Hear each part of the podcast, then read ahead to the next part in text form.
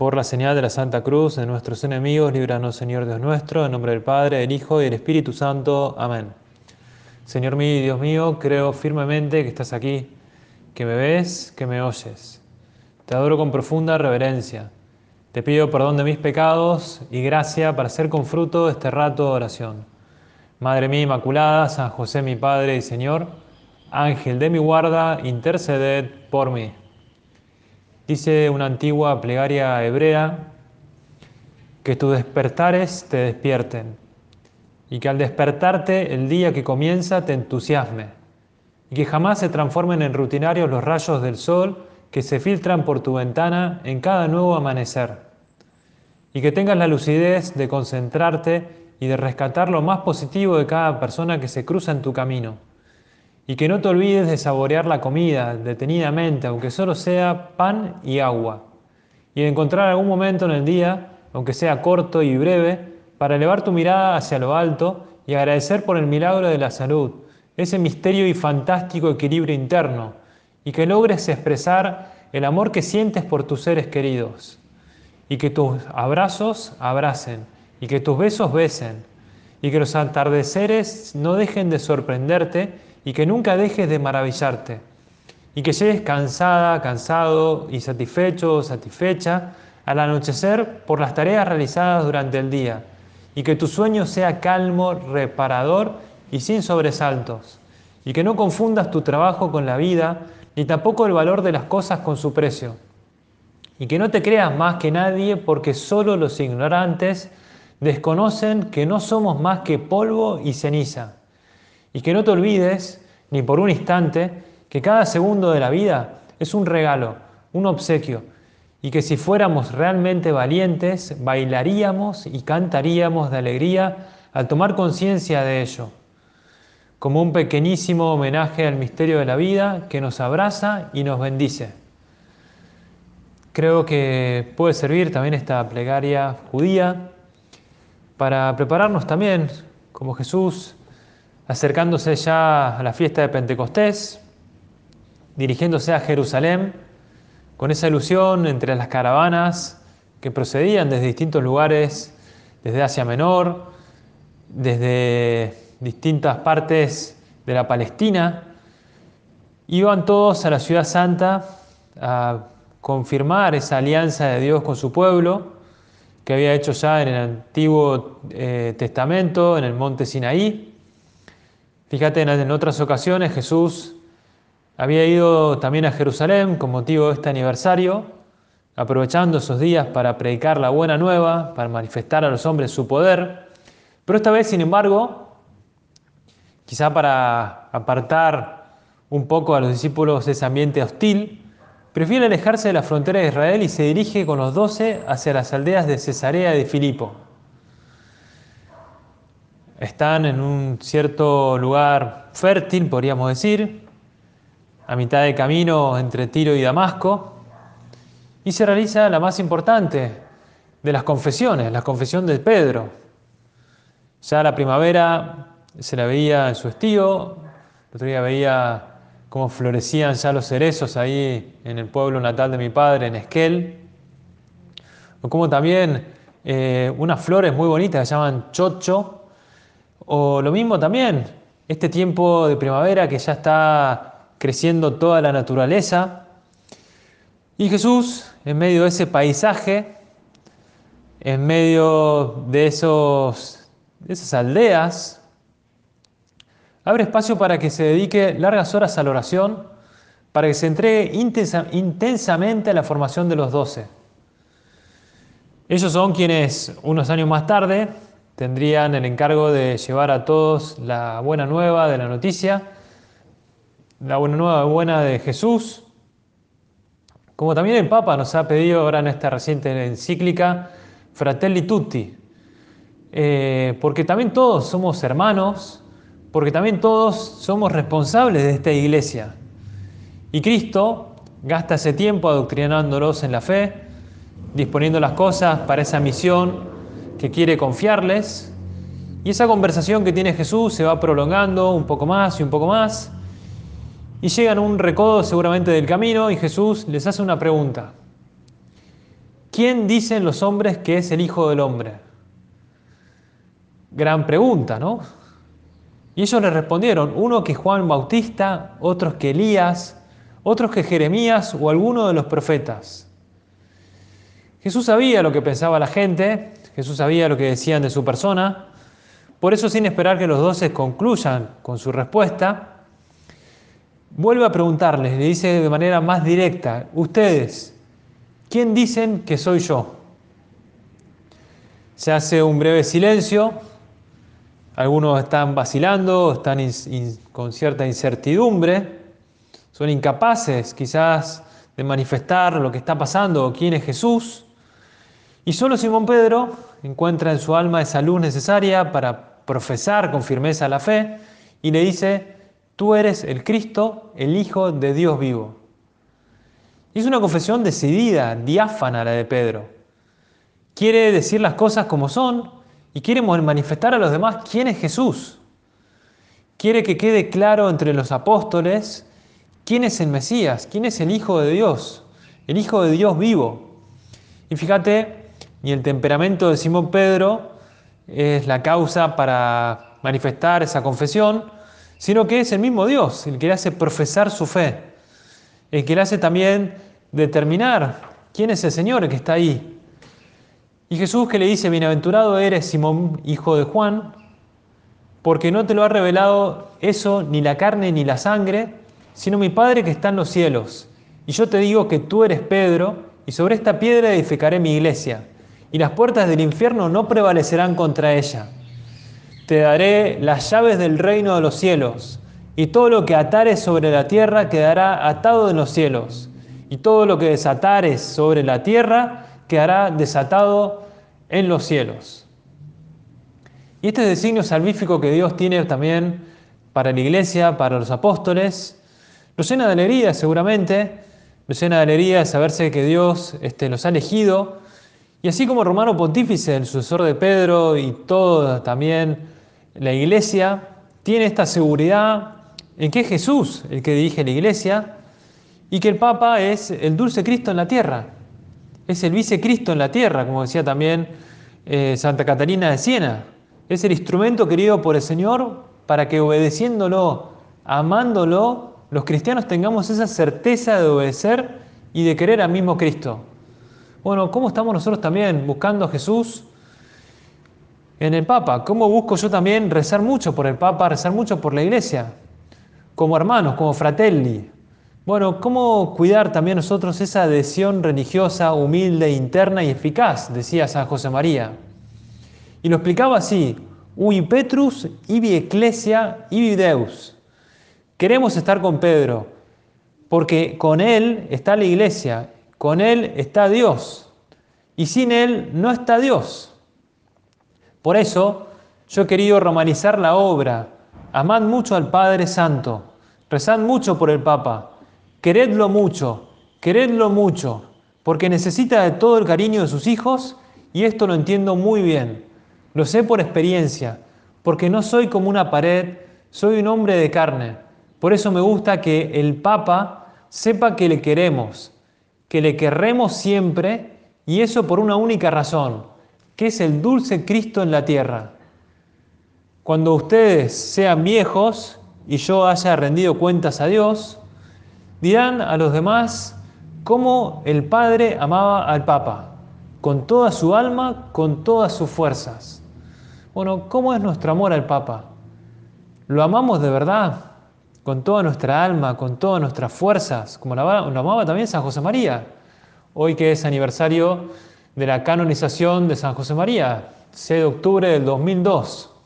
Me acuerdo todavía aquella vez que estuve como voluntario en la ceremonia, tenía una tarea previa que era ir dirigiendo a la gente hacia la Plaza de San Pedro, iba a unas estaciones de subte, de metro, y los iba indicando cómo ir a destras, sinistra, right, eh, left, y así iba como dirigiendo a la gente y los iba llevando hacia la Plaza San Pedro. Después en la Plaza San Pedro me tocó acompañar la Eucaristía y acompañar a un sacerdote que daba la, Eucaristía. Bueno, ¿cómo nosotros también podemos buscar la santidad siendo muy buenos hijos del Papa, como lo fue San José María, que llegó a los altares también por ser un gran amante del Santo Padre. Bueno, ¿cómo nosotros podemos ser más amadores también del Santo Padre con toda nuestra alma, con todas nuestras fuerzas? Que es el dulce Cristo en la tierra. Bueno, aprovechemos también el día de hoy que también nos alegramos con la canonización de San José María, para ver que tenemos mucho para rezar por el Papa, mucho para pedir también por toda la iglesia, mucho para pedir también para que todos sepamos buscarlo al Señor en la iglesia. Fíjate, el amor a Pedro es algo que los demás apóstoles irían aprendiendo con el tiempo, cuando apenas un año después eh, le vean lanzarse a predicar, lleno de celo, esa muchedumbre, rezarían también por él. Y seguramente acudirían a él con fuerza, buscando su luz, buscando esa fortaleza, porque querían también continuar eso que Dios este, tenía pensado para ellos.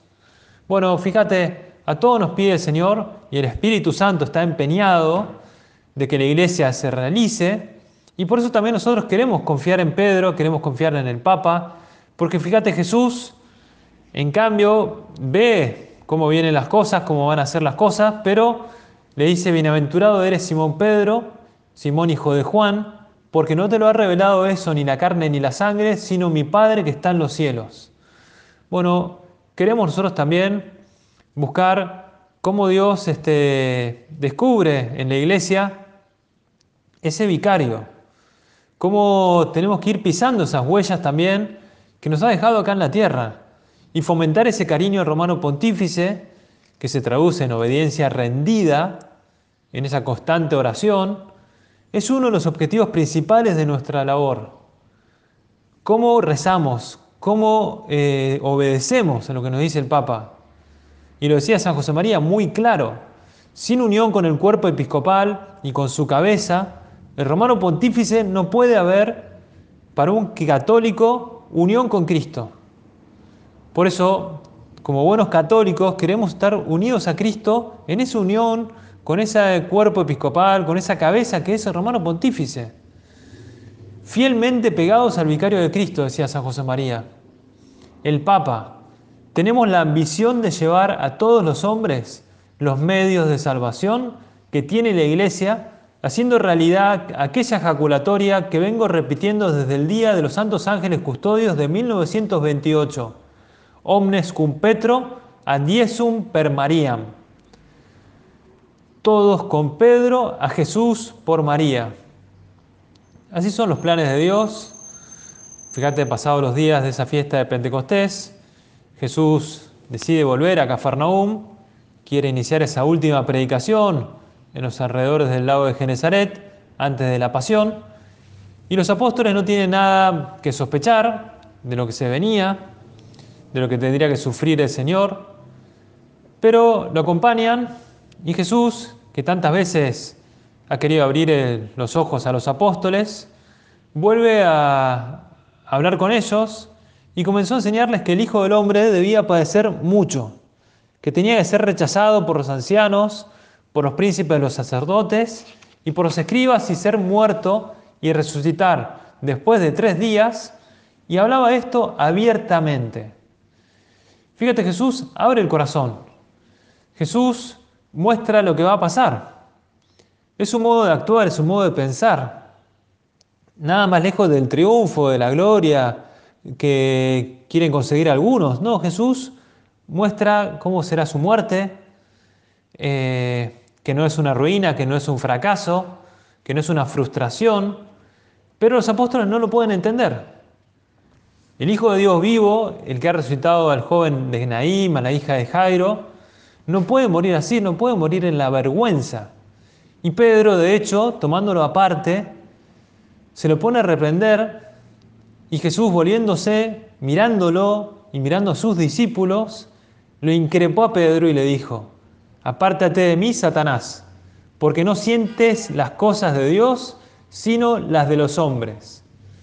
Una respuesta muy dura, durísima, increíblemente dura. Quizá vos decís, eh, Pedro acaba de declararlo quién es, el Hijo de Dios, y de repente mete la pata hasta el cuello, podríamos decir, porque Jesús lo recrimina.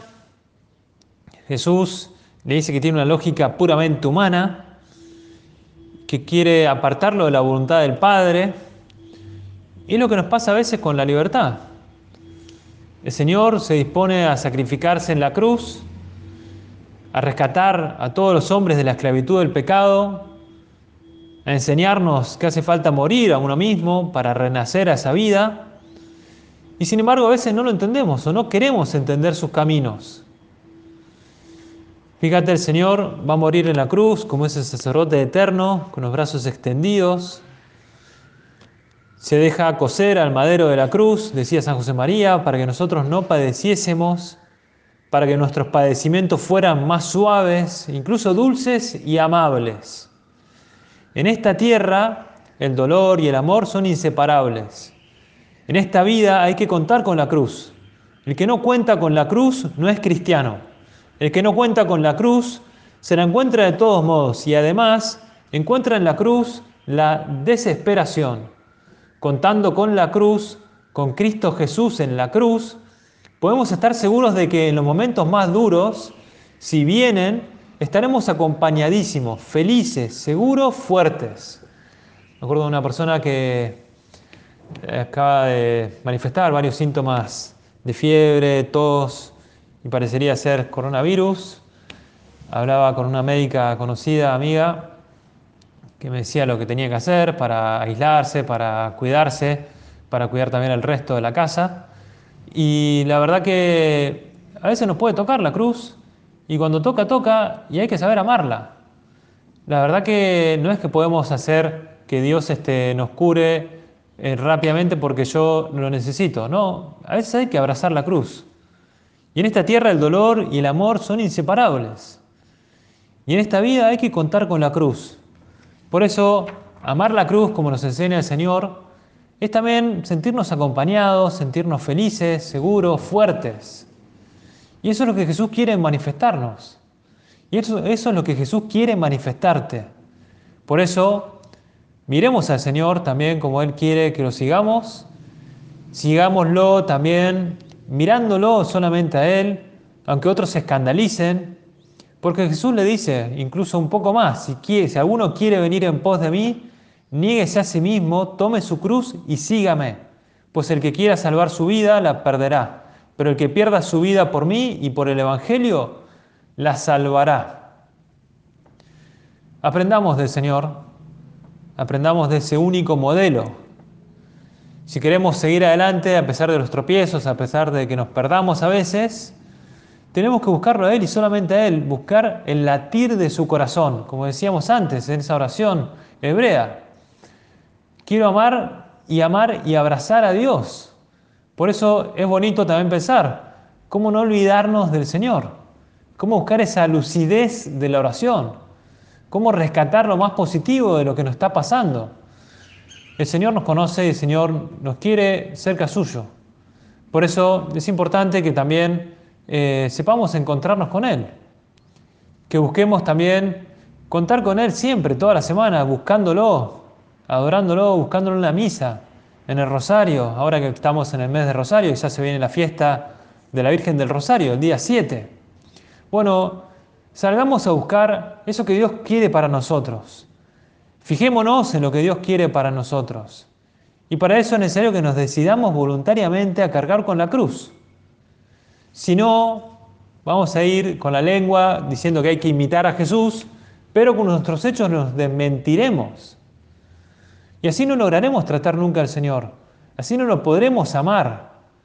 Fíjate en el Evangelio de San Lucas, y vamos ya terminando, esta tercera parte de este rato de oración, después de haber visto esa confesión de Pedro, ahí en Cesarea de Filipo, o ver cómo los planes de Dios a veces no se identifican con nuestros planes, y cómo también Jesús se entregó muriendo en la cruz y por ahí pasa también nuestro plan, por ahí pasa también ese beber el manantial de Dios.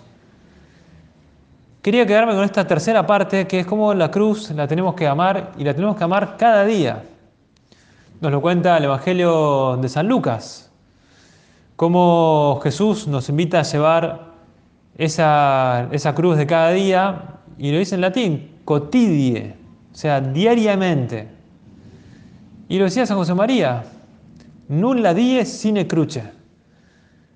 En varios oratorios he visto también esta frase, nulle dies sine cruce, con alegría también, cum letizia, nulla dies sine cruce, con alegría, ningún día sin cruz, ninguna jornada sin cruz, porque no es que la buscamos, es más, la cruz nos lleva al Señor, porque la aceptamos, porque nos surge también convencernos de que nuestra realidad pasa por amar la cruz. No pasa por amar el pecado, el capricho, la vanidad, el regalo, el interés. Nos tiene que pasar nuestra vida sin que haya, sin que haya condimento de oración, de mortificación. Esa sal de la mortificación, como decía San José María. Ayer estaba, pasé a tomar unos mates con una familia, cada uno con su mate, cada uno con su termo, con su agua caliente. Y si no, después me dicen que ando dando vueltas. Y estaba, llevé unos cupcakes que me habían regalado y los dejé ahí sobre la mesa y dije, vamos a probar si están ricos, ¿no? Entonces una chiquitita, llena de rulos, me dice, padre, si los deja ahí, me los como todos. Entonces digo, no, este, Deja que prueben también tu papá, tu mamá, tu tía, tu tío, tus hermanos, tus primos. Y la verdad que arrancó con uno, arrancó con otro y ya no podía más. Y le digo, ¿querés probar eh, otro más? Y me dice, no, no, no, no puedo más, estoy llena, ¿no? Me dice, bueno, es que tenemos la felicidad de seguir al Señor y la cruz la tenemos que tener, la tenemos que amar cada día venciéndonos, dominando nuestras pasiones, dominando esas eh, limitaciones que tenemos todos. Ninguna cosa de la tierra vale la pena si no nos encamina el Señor, si no nos sirve para ir quitando el alma, del alma todo lo que suponga la plena identificación con Cristo. Por eso San José María nos ha enseñado siempre que teníamos que poner la sal de la mortificación cada día, en cada jornada, y el sacrificio en cada cosa ordinaria, en cada cosa corriente, en ese trabajo intenso, constante y ordenado, sabiendo que el mejor espíritu de sacrificio es la perseverancia en acabar con perfección la labor comenzada, o en esa puntualidad, llenando de minutos heroicos el día, o en el cuidado de las cosas que cada uno tiene o usa, o en el afán de servicio, porque nos hace cumplir con exactitud los deberes más pequeños, o esos detalles de caridad también con los demás. O esa sonrisa que puede ser muy importante también en tu trabajo, que puede ser una penitencia muy importante, una mortificación también para tu trabajo. ¿Cómo estamos viviendo también esa sal de la mortificación? No, es que yo no puedo comer sal, me puedes decir, y está muy bien, eh, hay que salar con lo justo y hay que saborear también la comida, pero también la sal de la mortificación es importantísima en nuestra vida corriente. Porque el Señor nos ha pedido y nos ha preguntado, ¿de qué le sirve al hombre ganar el mundo entero si pierde su vida? ¿O qué dará el hombre a cambio de su vida? ¿De qué le sirve? No hay otra alternativa, decía San José María. Solo son posibles dos modos de vivir en la tierra. O se vive vida sobrenatural o vida animal. Y tú y yo no podemos vivir más que la vida de Dios, la vida sobrenatural. ¿De qué le sirve al hombre ganar todo el mundo si pierde el alma? ¿Qué aprovecha al hombre todo lo que, todo lo que puebla la tierra, todas las ambiciones de la inteligencia y de la voluntad? ¿Qué vale esto si todo se acaba, si todo se hunde, si son bambalinas de teatro todas las riquezas de este mundo terreno? Si después es la eternidad para siempre, para siempre, para siempre. Este adverbio, decía San José María, siempre, ha hecho grande a Santa Teresa de Jesús. Cuando ella, niña, salía por la puerta de Aldaja, atravesando las murallas de la ciudad acompañada por su hermano Rodrigo para ir a la tierra de moros, a los que eh, querían eh, convertir, le decía a su hermano que se iba cansando de caminar, le decía, para siempre, para siempre, para siempre. Como decíamos el otro día, Dios nos llama a todos, todos, todos a la santidad. Y te lo digo ahora con esa eh, repetición también de Santa Teresa. Para siempre, para siempre, para siempre. Y Dios espera mucho de nosotros, aunque tengamos que llevar una cruz, por grande que sea, aunque tengamos que sufrir una enfermedad, aunque tengamos que sufrir un dolor de muelas o lo que quieras. Para siempre, para siempre, para siempre. Y decía San José María, mienten los hombres cuando dicen para siempre en cosas temporales. Solo es verdad, con una verdad total, el para siempre cara a Dios. Y así has de vivir tú con una fe que te ayuda a sentir sabores de miel, dulzuras del cielo, al pensar en la eternidad que de verdad es para siempre. Para siempre, para siempre, para siempre. Bueno, vamos a pedirle al Señor que sepamos también nosotros reconocerlo como quien es, como lo confesó también San Pedro, ahí en aquellas tierras, porque le dijo, tú eres el Cristo, el Hijo de Dios vivo. Ojalá podamos así manifestarlo también con nuestra vida y que se vea que yo también vivo para Cristo, que no vivo otras cosas que no sean lo que Dios me pide.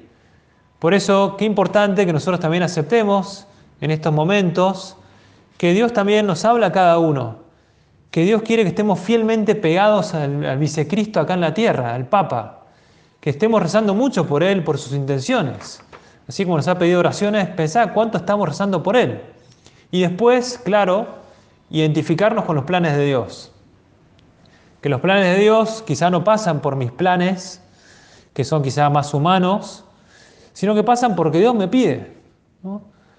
Ahora mi madre me regaló un aro de luz para filmar videos que parecen los planes de Dios, ¿no? Porque es una luz que te ilumina y que te filma mucho mejor, claramente, pero que te deja quizá nubilado, te deja más como un aro de santidad, si querés. Parece eh, el aro este, pero un aro de luz, al fin y al cabo, es lo que queremos de Dios, que Dios nos ilumine, que Dios nos dé esa luz para que podamos nosotros también manifestar a los demás lo que tenemos que hacer. Que con la ayuda del Señor sepamos también no solamente reconocerlo, sino también amar los planes de Dios. Que no nos diga el Señor, apártate de mí porque no sientes las cosas de Dios. Sintiendo lo que Dios nos pide, extenderemos también los brazos, abrazaremos la cruz, aprenderemos de Él también, que es nuestro único modelo, ahora que celebraremos el sábado la beatificación de Carlo Acutis, bueno, eh, busquemos la Eucaristía, que es esa autopista para llegar al cielo, busquemos ese amor a la cruz también, cada día, diariamente, porque ahí el Señor nos espera. No me espera el Señor en mis caprichos, en mi vanidad o en el interés. No, el Señor me espera y me quiere santo. Y me quiere obsequiar también tantas cosas eh, como decíamos con la oración esta introductoria, si fuéramos realmente valientes, bailaríamos y cantaríamos de alegría al tomar conciencia de ello. Dios nos quiere y nos quiere santos, nos quiere cerca suyos, llevando esa cruz de cada día con esa sal de la mortificación. Jesús es nuestro modelo. Abracemos esa voluntad del Padre, que tengamos esos deseos de llevar a término esa misión que nos toca a cada uno Veamos también cómo mi vocación me lleva a amar lo que Dios me pide, a buscar esa luz, ese aro de luz que también nos ilumina, que nos hace llevaderos ante los sufrimientos de los demás, ante los sufrimientos propios. Lo dice Jesús y terminamos así. ¿Qué adelanta al hombre si gana todo el mundo pero se pierde a sí mismo o sufre algún daño? Porque quien se avergüence de mí y de mis palabras, de él se avergonzará el Hijo del Hombre cuando venga en su gloria y en la del Padre, en la de todos los santos ángeles. Se lo pedimos a la Virgen para que no nos avergoncemos de Cristo y que demos también ese testimonio. Te doy gracias, Dios mío, por los buenos propósitos, afectos e inspiraciones que me has comunicado en esta meditación.